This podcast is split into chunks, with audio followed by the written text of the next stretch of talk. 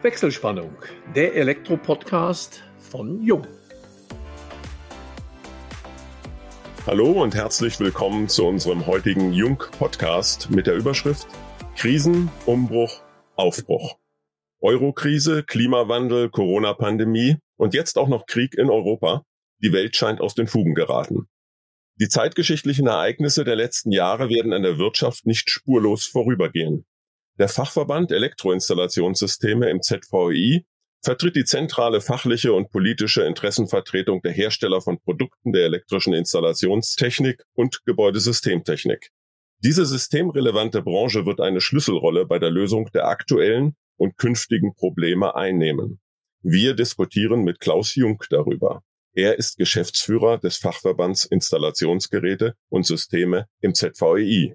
Wir, das sind Georg Pape, Leiter Kundenkommunikation im Vertrieb Inland bei Jung und ich, Elmo Schwandke, über 30 Jahre in der Welt der Elektroinstallationstechnik als Journalist unterwegs. Ja, herzlich willkommen Klaus. Hallo Georg. Schöne Grüße aus dem Oberallgäu. Spannende Zeiten bilden den Rahmen unseres heutigen Podcasts. Wir könnten alle, denke ich, etwas weniger Spannung vertragen, aber man kann die Realitäten nicht wegdiskutieren und deshalb freuen wir uns, Klaus, auf ein interessantes Gespräch wie die Elektroindustrie in dieser Krise lebt, wie sie die daraus erwachsenden Probleme löst. Und darüber wollen wir mit dir sprechen und freuen uns auf die nächste halbe Stunde. Ja, Elmo, auch vielen, vielen Dank von meiner Seite und vielen Dank an dich, Klaus, dass du dich bereit erklärt hast. Und ich weiß gar nicht, ob du es weißt, es ist ein Novum. Das heißt, wir haben es öfter angekündigt, dass wir immer mal ein Wiederholungspodcast, sprich eine zweite Folge mit dem identischen Teilnehmer, der identischen Teilnehmerin machen wollen. Und bei dir haben wir angefangen. Du hast, ich glaube, es war ein Dreivierteljahr her und schon mal Rede und Antwort gestanden. Seitdem hat sich so viel getan, dass wir gesagt haben, nee, den Klaus Jung vom ZVI, den wollen wir jetzt noch mal haben. Schlagworte sind nur vor einem Dreivierteljahr wähnten wir uns am Ende von Corona weit gefehlt. Da hatten wir noch eine andere Bundesregierung, da hat sie ein bisschen was getan, ja, und Elmo sprach es an, die Zeiten sind noch unruhiger geworden.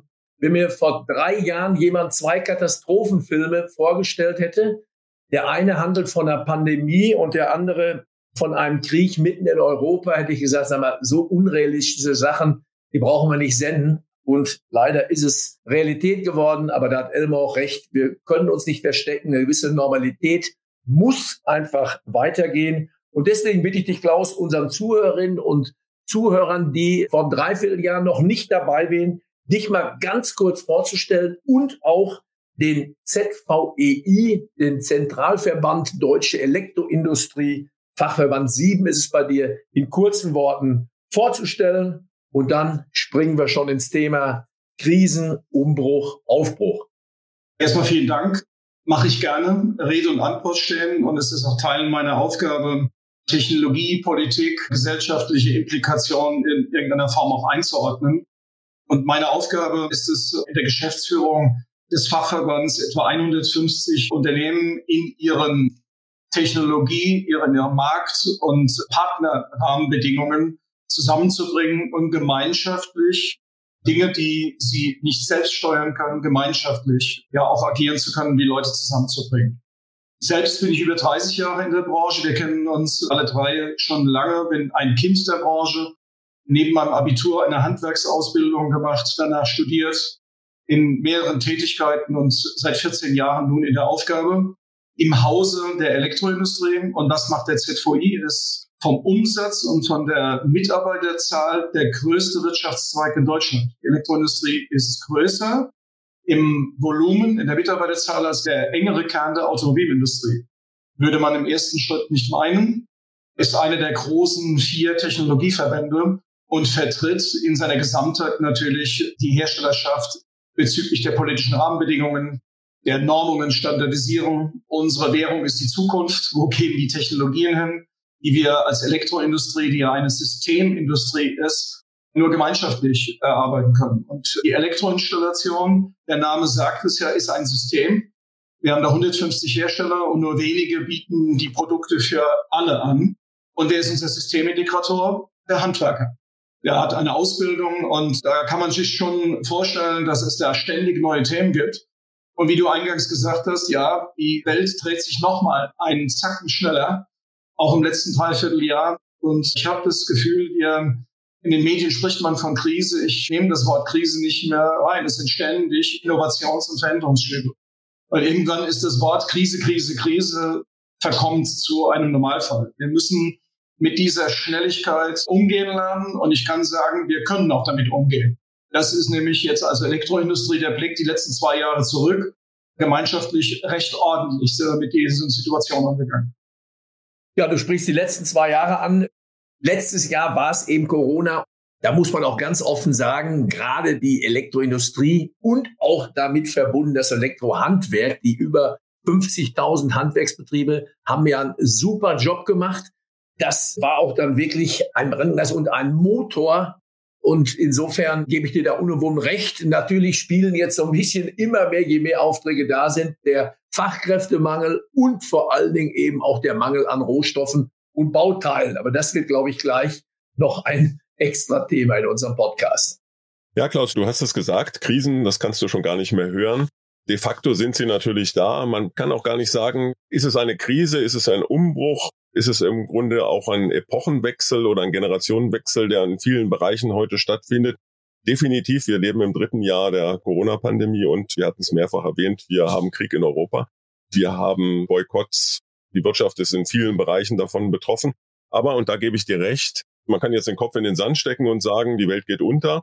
Das tut sie mit Sicherheit nicht. Und man sieht ja auch, wie schnell Lösungen plötzlich da sind, von denen noch niemand vorher das geahnt hätte. Vor allem, dass es von den betreffenden Personen noch umgesetzt würde. Würdest du mir zustimmen und sagen, dass diese Krisenzeit oder diese Umbruchszeit eben auch als Katalysator des technologischen Wandels wirkt, weil man jetzt völlig neue Perspektiven eröffnen muss? Und wie könnten die aussehen aus deiner Sicht? Also absolut. Und ich mag deine Beschreibung von Umbrüchen zu reden.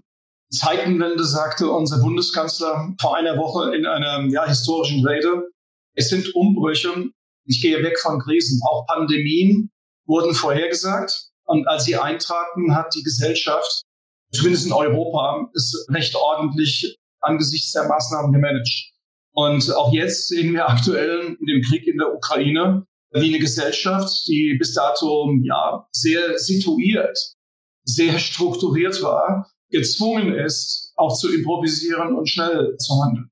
Vielleicht ist es auch notwendig, in solchen situierten, aufgebauten Märkten, dass disruptive Umbrüche notwendig sind, damit Strukturen sich wieder verändern. Ich spreche mal ein großes Problem an, was wir speziell in Deutschland haben, und das ist die extreme Bürokratie. Auch der Glaube, dass die deutsche Politik jedes Detail klären muss, alles in Gesetze und Verfahren abzuwickeln. Wir werden ja gleich auf das Thema Energiewende ansprechen, die jetzt ja gerade ja eine Geschwindigkeit gewinnen muss, wenn wir Abhängigkeiten von russischem Gas oder Öl abbauen wollen. Und dann ist das größte Hemmnis, was wir haben, nicht der Technologiemangel. Und Georg, auch nicht der Rohstoffmangel. An bestimmten Stellen werden wir sicherlich begrenzende Elemente haben. Der Hauptpunkt ist Bürokratieabbau. Regelungen, Übergesetzregelungen, Freiheiten der Wirtschaft zulassen. Ich gebe dazu Beispiele.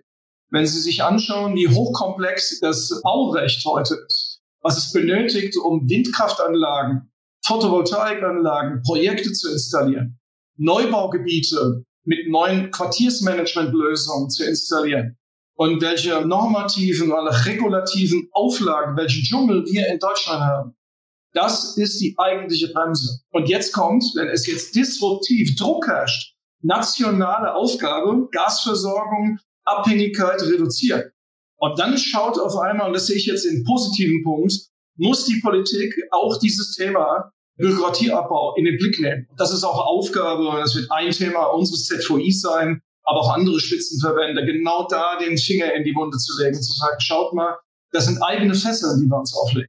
So gesehen, Elmo, bin ich der Meinung, ja, das sind Umbrüche. Und nehmen wir das Positive, weil wir uns in unserem Normal Business so nicht verändern würden. Wir würden die graduierten Wege weiterlaufen, auch die Unternehmen. Ja, du sprichst es an, Bürokratieabbau, das ist ja gerade in den letzten Wochen, da sind ja Zahlen, die wir alle gehört haben. Eine hat mich ja fast entsetzt, da ging es um das Beschaffungsamt der Bundeswehr in Koblenz. Da arbeiten 10.000 Mitarbeiterinnen und Mitarbeiter, um etwas zu beschaffen, was es quasi gar nicht zu beschaffen gibt. Und also ja, da wird eben auch, um da mal einen kleinen Exkurs auf die Verteidigungspolitik zu machen, eben auch wahnsinnig viel abgebaut worden. Da muss jetzt mal Aktion her und die Thematik herrscht natürlich überall vor. Das ist auch wieder typisch deutsch. Was wir machen, machen wir richtig. Und das haben wir eben dummerweise in den letzten 30, 40 Jahren bei der Bürokratie auch gemacht. Ich bin bei dir, Georg. Das ist ein Exkurs jetzt in die Sicherheitspolitik. Wir sehen es aber auch bei der Corona-Bekämpfung, die mangelnde Digitalisierung der Behörden. Das Faxgerät ist das Synonym für die deutsche Bürokratie. Da werden ein paar Missstände, die es die ganze Zeit auch schon gab, oder mangelnde Ausrüstung der deutschen Polizei, IT-Ausrüstung der Behörden, kommen jetzt ans Licht. Und das sind mal auch die positiven Dinge von disruptiven Situationen, weswegen wir uns ehrlich machen müssen. Als Gesellschaft, als Politik, aber auch als Bürger. So gesehen mag ich die Beschreibung, wir sind in einer Zeit von immer wiederkehrenden Umbrüchen. Letztlich hat es auch Bundeskanzler Scholz in seiner Antrittsrede beschrieben, dass wir in die nächsten zwei Dekaden kommen, um Deutschland umzubauen in eine digitale Wirtschaft. Das waren Teile seiner Antrittsrede. Solche einfachen Worte kriegen jetzt eine andere Dimension. Das ist schnell gesagt, aber das sind zwei Dekaden volkswirtschaftlicher, harter Arbeit und von der wir, das ist jetzt nicht abgesprochen, wirklich auch partizipieren können. Denn ich zitiere aus der Antrittsrede, darüber hinaus kann das Gebäude bei der dezentralen Energieerzeugung, Speicherung, Verteilung und dem nutzungsgerechten Verbrauch beziehungsweise das Laden eines E-Autos, dem Betrieb der Wärmepumpe oder dem Wäschewaschen einen erheblichen Beitrag leisten. Und das sagt, glaube ich, alles, dass wir in der Elektroindustrie in den nächsten, wie du sagst, zwei Jahrzehnten massig zu tun haben. Und wenn dann auch keine Rohstoffe fehlen, Fachkräfte alle Male, aber da ist dann dran zu kommen, da müssen wir uns einfach der Herausforderung stellen. Georg, das ist unser gesellschaftlicher Auftrag. Die Wirtschaft dient der Gesellschaft. So steht es in unserer Verfassung eigentlich das ist Last und Lust zugleich. Also wir haben den Auftrag. Richtig ist, dass der Gebäudebestand der größte Energieverbraucher in Deutschland, aber auch in Europa ist.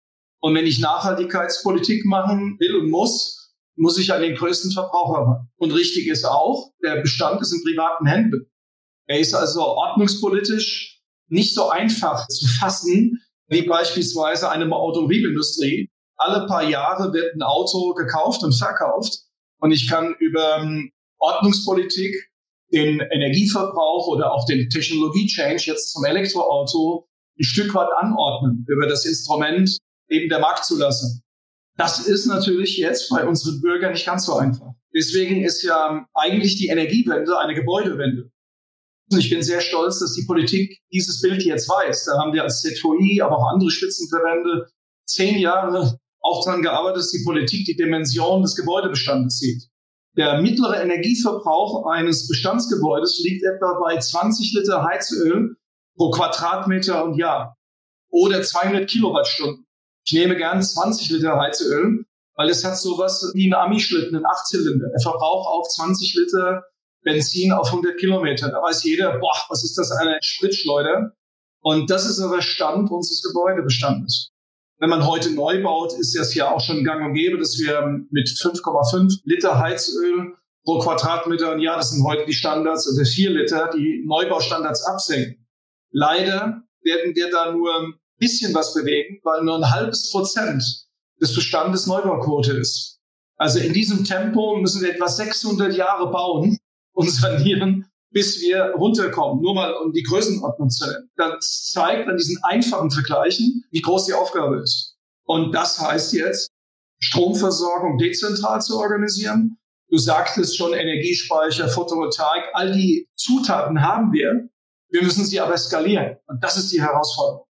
Und dazu müssen sie auch günstiger werden. Das ist das, was wir auch innerhalb jetzt unseres Verbandes diskutieren und was die Politik zu Recht fordert, bezahlbares Wohnen bezahlbares Bauen. Und die Komponenten sind heute ja eher teurer, als dass sie günstiger werden. Und das Phänomen ist, das diskutieren wir, und da gibt es auch Rezepte, Modularisierung. Die große Herausforderung. Das kombiniert sich auch mit dem Thema Fachkräftemangel. Wir werden, und da können wir jammern, wie wir wollen, wir werden nicht ganz Deutschland zu einer Handwerkergeneration machen. Wir werden nur begrenzte Ressourcen auch haben. Das heißt, die Industrie muss über Vorfertigung, über Modulbauweise, die Installation, wir nennen das Schlagwort Easy Installation, müssen es dem Handwerker einfach machen. Somit die Produktivität erhöhen im kompletten Bauprozess. Und das wiederum ist natürlich eine Massenaufgabe mit etwa 23 Gewerken im Gebäude. Also nichts wird so kleinteilig produziert wie ein Gebäude. Und ja, an diesen kurzen Beschreibungen sieht man erstmal, wie komplex es ist, wenn die Politik mal Bestandssanierung bestellt und wir dann sozusagen liefern müssen. Das ist ein bisschen komplexer. Letzte Aussage dazu, und da darf zumindest nicht die Bürokratie behindern. Die sollte zumindest die Rahmenbedingungen schaffen, dass wir uns auch als Industrie schneller ändern können und dürfen. Also ich bin da schon optimistisch. Ich denke, dass bürokratische Hürden abgebaut werden, weil wenn man die letzten zehn Jahre Revue passieren lässt, dann hat man all die großen Themen. Das ist Eurokrise, das ist das Klima, das ist Corona und jetzt, gut, den Krieg konnte man in der Form sicherlich noch nicht vorhersagen, auch wenn manche ihn befürchtet haben hat man das einfach in die Zukunft verschoben, auch gar nicht als reale Gefahr erkannt und insofern auch gar keinen Handlungsdruck verspürt. Man hat allerdings bei den Themen Klima natürlich schon und auch dem Euro letztendlich, da wusste man schon, worauf es hinausläuft, aber auch da passierte im Grunde nichts. Jetzt stehen wir vor der konkreten Situation. Es droht ein Gas, ein Erdöl, ein Rohstoffengpass. Wir haben sowieso partiell ja schon die Rohstoffengpässe in den letzten Jahren gehabt. Und jetzt ist man gezwungen zu handeln. Insofern denke ich schon, dass die bürokratischen Hürden doch teilweise relativ schnell fallen werden. Ein anderes Problem sehe ich allerdings, und ich weiß nicht, wie die Elektroindustrie darauf eingestellt ist, wir haben eine hohe Nachfrage und dieser Umbruch jetzt, der ja dann quasi in einen Aufbruch münden könnte und auch wird wahrscheinlich, führt dazu, dass man sich auf andere Energieformen, andere Heizarten, also Wärmepumpe hatten wir erwähnt, das wird sicherlich eine große Zukunft haben umstellen muss und gleichzeitig aber gar nicht die Kapazitäten hat? Oder wie sieht das aus aus deiner Sicht, das innerhalb kurzer Zeit auch dann zu produzieren, wenn man die Prognosen für den Wärmepumpenmarkt betrachtet und das auf die nächsten zehn Jahre skaliert, dann kann man sagen, dass im Augenblick zumindest hier die aus deutscher Produktion nicht ausreichen werden, auch wenn Kapazitäten weiter ausgebaut werden. Welche Maßnahmen werden seitens der Elektroindustrie da ergriffen, um Wärmepumpe wäre ja nur ein Beispiel, das gilt ja auch für Windkraft, für Photovoltaik und alle anderen Bereiche, das weiter voranzutreiben und abzusichern. Absolut. Und die vielen Komponenten, die ein ganzes System natürlich veredeln, bin ich komplett bei. Das ist Teil der Wahrheit. Man kann Infrastrukturen nur verändern im Minimum in Dekaden. Und das muss man auch klar machen. Eine 55 Prozent Gasversorgungsabhängigkeit, dafür haben wir 30 Jahre gearbeitet, nach Ende des Kalten Krieges, in dem es die Verflechtungen gibt. Und so eine Technik, diese Komponenten, die Kapazitäten, die ganzen Strukturen sind nicht in einem Jahr umsetzbar. Eine Brücke, die gebaut wird, braucht in aller Regel, wenn sie schnell gebaut wird, zwei oder drei Jahre, aber eben nicht zwei Monate. Und das ist Teil der Realität. Das soll uns aber nicht daran hindern, uns jetzt endgültig auf diesen Pfad zu machen. Ich vertraue extrem der Ökonomie, der Wirtschaft, weil wenn es einen Investitionspfad, einen nachhaltigen Pfad gibt, dann werden Kapazitäten von der Wirtschaft aufgebaut. Die Heizungshersteller haben schon den Wechsel eingeleitet.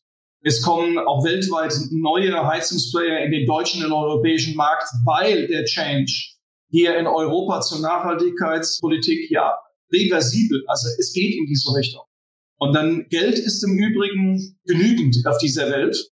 Das sehen wir ja, wie Elon Musk Geld organisiert hat über die Börse und mit Tesla eigentlich die Elektromobilität ja nach vorne geschoben hat.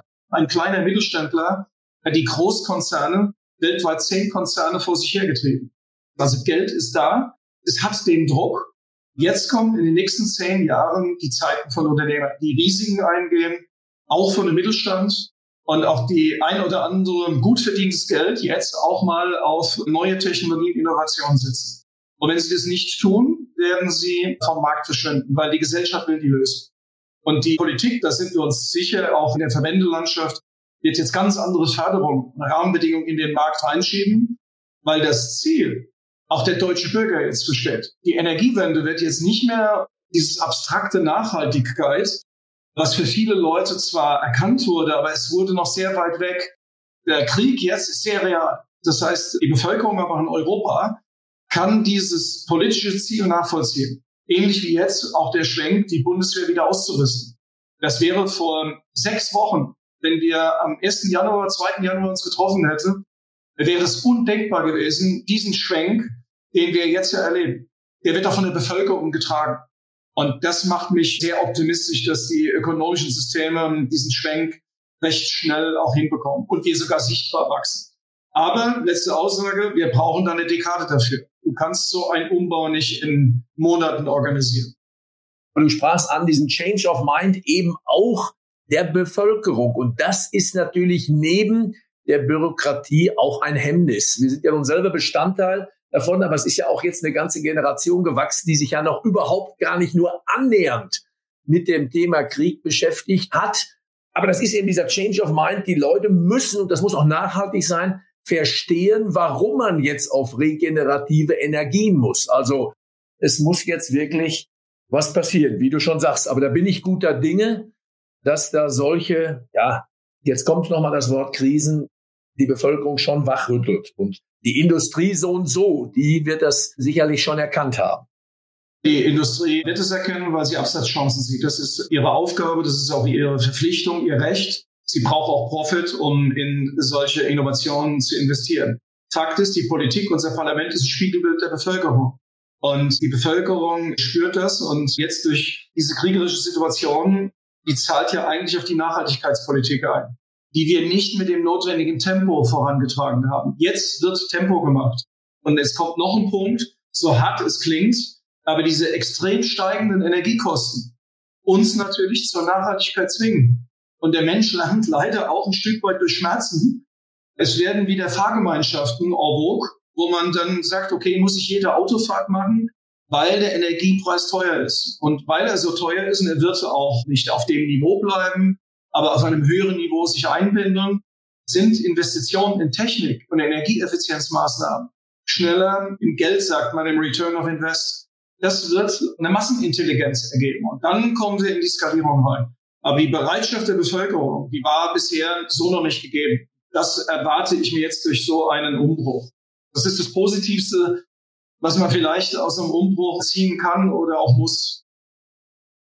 Ja, Klaus, wir sind, glaube ich, schon fast wieder am Ende angekommen. Jetzt kommt normal immer unsere Rubrik Hobbys. Ich glaube, da wird sich im letzten Dreivierteljahr nicht viel geändert haben. Du wirst noch mehr gejoggt haben in der Corona-Zeit. Du wirst noch fitter gewesen sein. Ich glaube, Radfahren war es auch. Das wollen wir nicht wieder thematisieren. Gib uns einfach mal einen persönlichen Ausblick in die Zukunft. Das muss nicht nur die Meinung des ZVI sein, sondern was wünschst du dir für die nächsten fünf, zehn Jahre vielleicht irgendwo noch mal einen Marathon zu laufen oder was auch immer, vielleicht so ein bisschen aus deinem Privatleben geplaudert?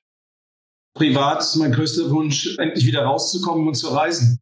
Ja, so schön die Corona-Krise im Positiven, dass man ein Stück weit back to the roots kommt, die örtliche Natur auch mal wieder in Augenschein genommen hat, ist das eigentlich mein zentraler Punkt. Auch mal wieder zu feiern, rauszukommen, das ist allerdings, glaube ich, ein Wunsch, den ganz viele haben wir hängen ja auch jetzt in diesen Nachhaltigkeitsfragen. Ich glaube, dass das Reisen auch ein Verlierer der Entwicklung sein wird, weil die Kosten steigen werden. Wir werden nie mehr so günstig fliegen können und dürfen, also auch um weite Reisen zu machen. Nichtsdestotrotz ist es natürlich ein Traum. Und das ist das, was mich jetzt so persönlich aktuell antreibt. Und grundsätzlich mein Antrieb ist, einen äh, interessanten Job zu haben, gutes Familienleben. Das ist sozusagen die Basis. Das treibt mich, wie viele andere auch an. Marathon nur mal um diese Anekdote habe ich schon hinter mir und war auch gut so, habe ich gehabt. Muss nicht mehr sein. Die Knochen haben danach so geschmerzt. Das, das habe ich schon immer für mich erfüllt. Und so gesehen bin ich da relativ entspannt und Karriere habe ich für meine Verhältnisse auch gemacht, also ganz entspannt. Ich habe noch einige Jahre vor mir und ich finde es halt spannender, dass ich da noch das ein oder andere auch mitschrauben darf wie jetzt zum Beispiel zuletzt eine Leiter in Building auch in sicheres Fahrwasser bringen zu dürfen. Das sind ja Dinge, die wir dann auch persönlich mit verhandeln müssen, weil wir an Schaltstellen sind, diese Messe in eine neue Zeit bringen zu können. Und das ist das, was ich mir eigentlich wünsche, dass ich da noch fit und energiereich bleibe ja. und weiterhin neugierig. Ja. Klaus, das war dann schon mal ein ordentliches Schlusswort, aber du weißt ja als alter Sportler, Schmerzen gehen, Erfolg und Stolz bleiben. Also kann man sich ruhig mal ein bisschen quälen über einige Stunden und das bleibt dann, glaube ich, schon ziemlich lange im Gedächtnis. Ja, meine lieben Zuhörerinnen und Zuhörer, da sind wir schon wieder am Ende unserer heutigen Wechselspannung angelangt. Wir bedanken uns bei euch recht herzlich fürs Zuhören. Hoffe, es hat euch Spaß gemacht und freuen uns wie immer über eine Weiterempfehlung. Solltet ihr Fragen haben, beantworten wir die euch gerne unter der hoffentlich mittlerweile bekannten E-Mail-Adresse kundencenter.jung.de und genau an diese E-Mail-Adresse könnt ihr euch auch wenden, wenn ihr vielleicht mal Lust habt, Gast unseres Podcasts zu sein. Jetzt freuen wir uns schon auf euch beim nächsten Wechselspannungstalk, dem Jung Elektro Podcast.